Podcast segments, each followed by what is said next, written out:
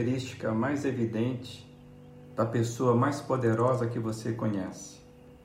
Em outras palavras, como esta pessoa poderosa demonstra que é poderosa? Talvez você pensando aí passe pela a posição que ela ocupa, o cargo, talvez o poder demonstrado pelo dinheiro que essa pessoa tem, o título. Eu fiquei pensando que o poder tem muitas faces, não é verdade? É interessante que o Evangelho de Marcos registra um pedido muito pontual que dois discípulos de Jesus pediram ao Mestre. Está lá registrado em Marcos capítulo 10. Eu vou ler uma parte para você.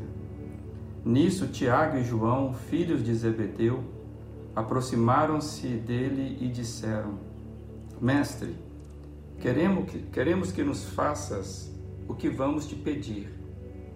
Que vocês que vocês querem que eu lhes faça? perguntou ele. Eles responderam: Permite que na tua glória nos assentemos uma à tua direita e outra à tua esquerda. Disse-lhe Jesus: Vocês não sabem o que estão pedindo.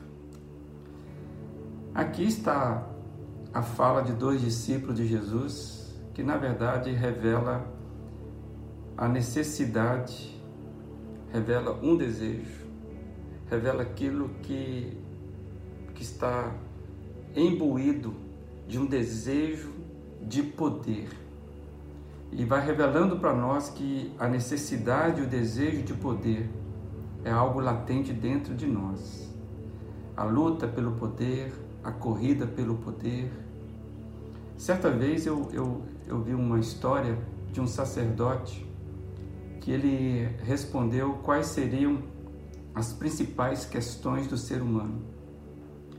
E, e a esta pergunta ele respondeu assim: são cinco as principais questões da vida humana: o dinheiro, a sexualidade, o poder, o poder, o poder.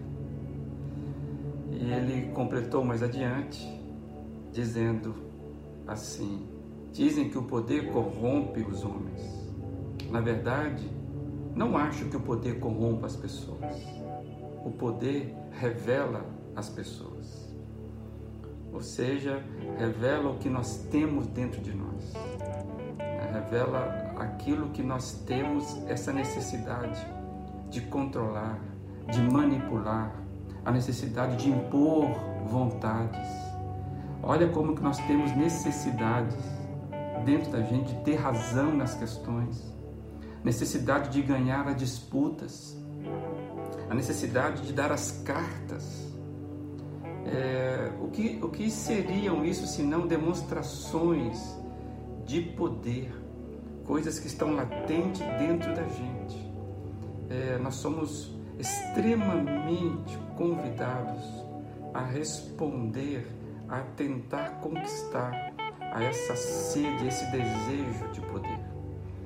Interessante que a resposta de Jesus, a resposta que Jesus dá diante né, daqueles que querem, que desejam poder, eles estavam até mesmo imaginando uma direita, outra esquerda no seu trono, ou seja, vamos dar comando.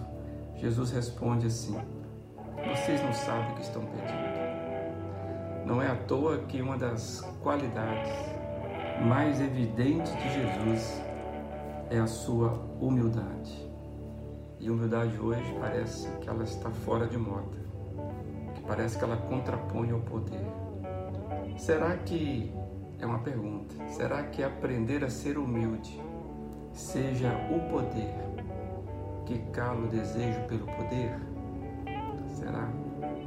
Como você anda no seu desejo de poder. Que Deus o abençoe.